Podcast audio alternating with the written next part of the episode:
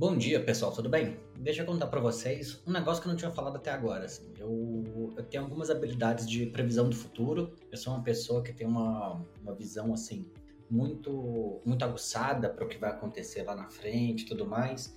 Então, eu vou dar para vocês a capa do Estadão do dia 2 de janeiro de 2023. O PT quebrou o país. E por que, que eu estou falando isso de uma vez e por que, que isso vai ser a capa do Estadão daqui a dois meses?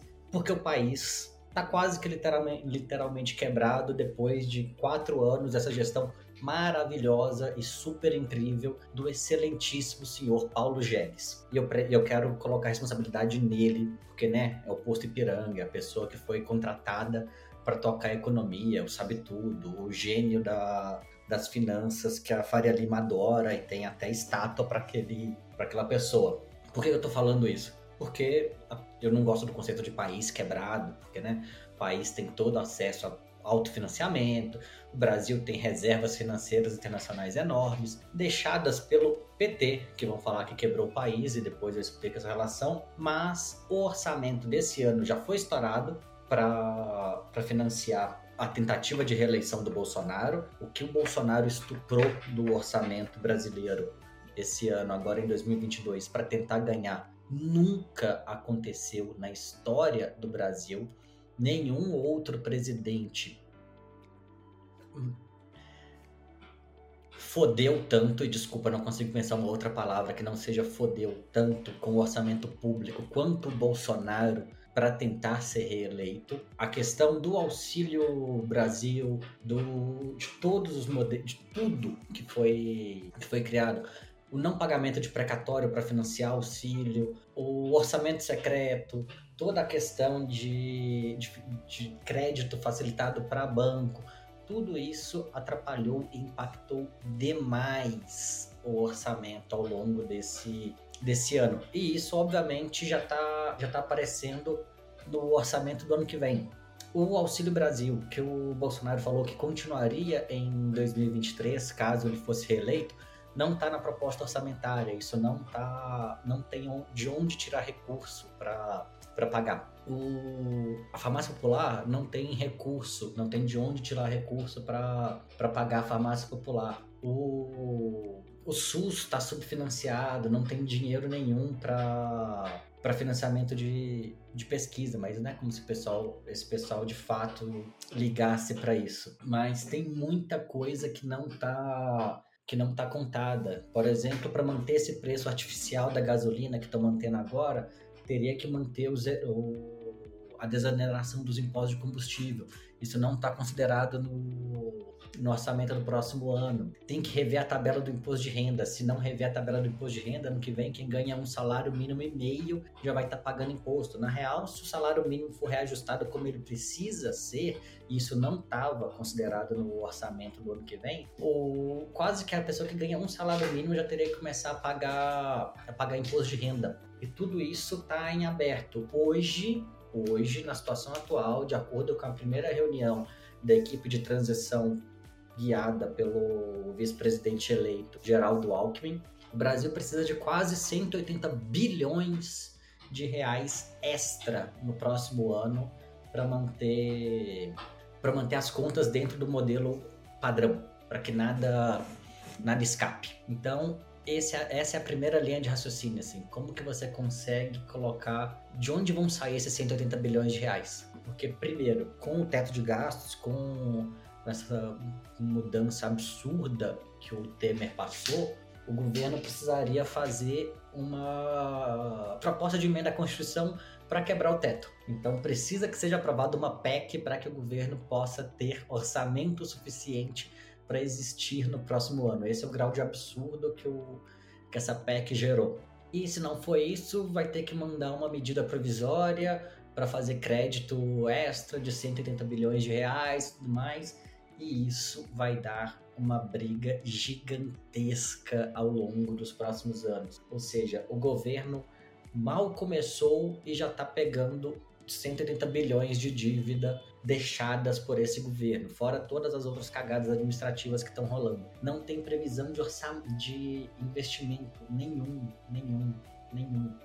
Não tem nada sendo investido no país. O grande ministro técnico, o Tarcísio de Freitas, que infelizmente vai ser o próximo governador de São Paulo, não deixou nenhuma estratégia de investimento pro, pro, pro Ministério da Infraestrutura. Não tem previsão de gasto, o governo não tem previsão do que colocar para que o país cresça, não tem nenhuma previsão de funcionamento para isso. É esse o nível do, do país hoje. E por que que isso é, por que que isso é importante? Por que que isso precisa ser falado? Porque o ano que vem vai ser economicamente horrível, já seria de qualquer jeito, mas vai ser porque a gente vai passar o ano inteiro ouvindo o tempo todo. Ah, o PT isso, o PT aquilo, o PT quebrou o Brasil, o PT não sabe gerenciar, o PT já está já tá gastando de novo. Todos os gastos que vão ser necessários fazer ano que vem é para cobrir rumbo que o gênio super ultra mega liberal do Paulo Guedes está deixando para trás. Não tem nada de, de questão do governo do Lula, do PT, que quer que seja o, o time que for que for escalado. A gente vai ter, a gente ainda vai ter mais episódios falando sobre isso. Mas esse é um governo que está governo atual é um governo que está absolutamente focado em quebrar o país para o próximo ano. É uma estratégia de terra arrasada. O, se o PT já tinha pegado um país, se o Lula já tinha assumido o Brasil em 2003, vindo de uma herança muito complicada do Fernando Henrique, com taxa de desemprego alta, com taxa de inflação alta, com taxa de juros lá em cima, com dólar lá em cima, o Lula vai passar exatamente a mesma situação de novo. O governo Lula vai ter o mesmo problema de lidar com inflação alta, com desemprego, desemprego alto, com taxa de, de juros muito alta. O Brasil está de novo na casa dos 14% de taxa de juros. Isso é muita coisa, isso impacta demais o custo da, da dívida. Então, assim, isso tudo precisa ser ser tratado de modo geral e vai dar muito trabalho gerenciar isso ao longo do próximo ano. O lado positivo é que o governo Lula tem o Lula, né, a pessoa do Lula tem muita credibilidade internacional e muitos acordos que foram mortos por esse governo atual já vão ser retomados, como o Fundo Amazônia, com financiamento da Alemanha e da Noruega, então já é dinheiro em caixa entrando para meio ambiente Algumas outras iniciativas com o Mercosul vão, vão acabar saindo também. Isso facilita a exportação, melhora a situação de crédito, melhora a situação do país como um todo. Então tem muita coisa positiva que pode sair disso. Mas vai demorar para colocar a casa em ordem, porque de novo, o orçamento público está completamente destruído. A transição vai ser basicamente negociação com a Câmara para que o orçamento do ano que vem já, já saia mais com a cara do governo Lula que com a cara desse governo. Não tem dinheiro para merenda. O orçamento do próximo ano ainda mantém 36 centavos por criança. Pega 36 centavos e faz qualquer coisa. Compra alguma coisa para uma criança comer com 36 centavos. Não tem dinheiro para tratamento de doenças raras. Não tem dinheiro para tratamento de câncer não tem dinheiro de novo para investimento em infraestrutura, para investimento em educação. Esse governo só colocou dinheiro em três coisas: orçamento secreto e em pau de, em pau de militar brocha, porque no final das contas é isso. O, o orçamento da defesa para o próximo ano é maior do que o orçamento do Ministério da Educação. Tem meia dúzia de militar nesse país e a educação do país inteiro educação básica, fundamental, ensino médio, ensino superior, milhões e milhões de brasileiros têm um orçamento menor do que para comprar Viagra, leite condensado e picanha para militar brocha, que deveria estar tá pintando fio, é, meio fio com tinta guache. Essa frase eu vi no Twitter, inclusive, assim, tô torcendo muito pro, pro Alckmin ser o próximo ministro da defesa, porque se tem uma coisa que Tucano especialista em fazer é sucatear, sucatear coisa pública. Então, eu quero que quando o Alckmin sair do Ministério da Defesa, Exército, Marinha, Aeronáutica, sejam tão sucateados que eles estejam, de fato, pintando meio fio com tinta guache. Mas isso vem no, vem no especial Ministros. Vamos falar depois. Mas o ponto é esse.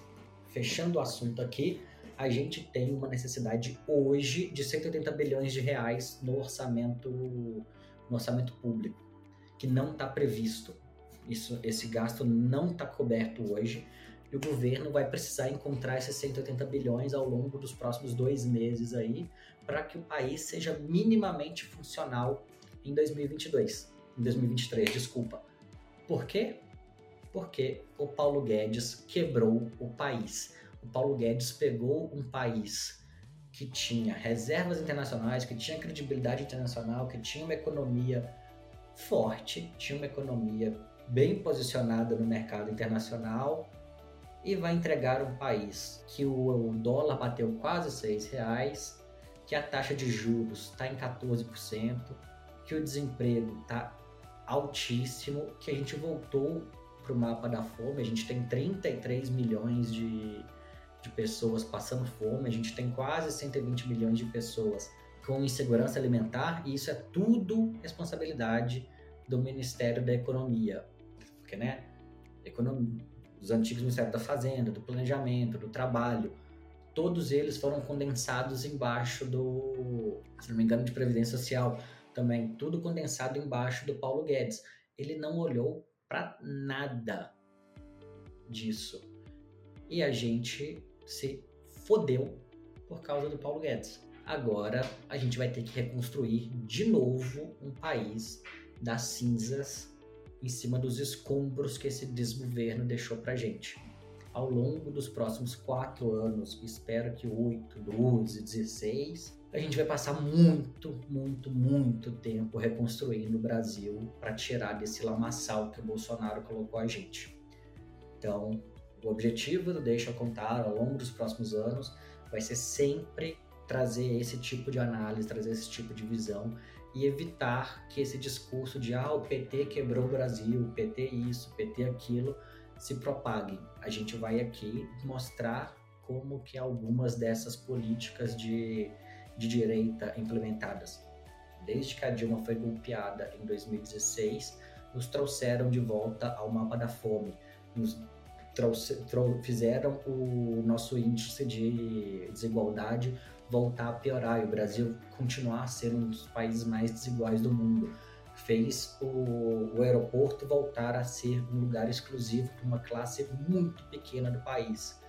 Fez as pessoas voltarem a ter que fazer campanha de doação para que o próximo não, passe não passe fome. É por isso que a gente está aqui, é por isso que a gente faz esse, esses episódios, que a gente faz esses vídeos, para mostrar que tem, que tem alternativa, que tem uma forma melhor de entender os dados, de analisar os dados e de, de decidir e de interpretar o que está tá acontecendo. Tudo bem? Esse foi mais um episódio do, do Deixa Eu Contar, trazido para vocês por mim, Lúcio, como apresentador, Fernanda e Natália no backstage me ajudando com as pesquisas, com as edições e com todo o processo. Tudo bom? Valeu, gente. Abraço.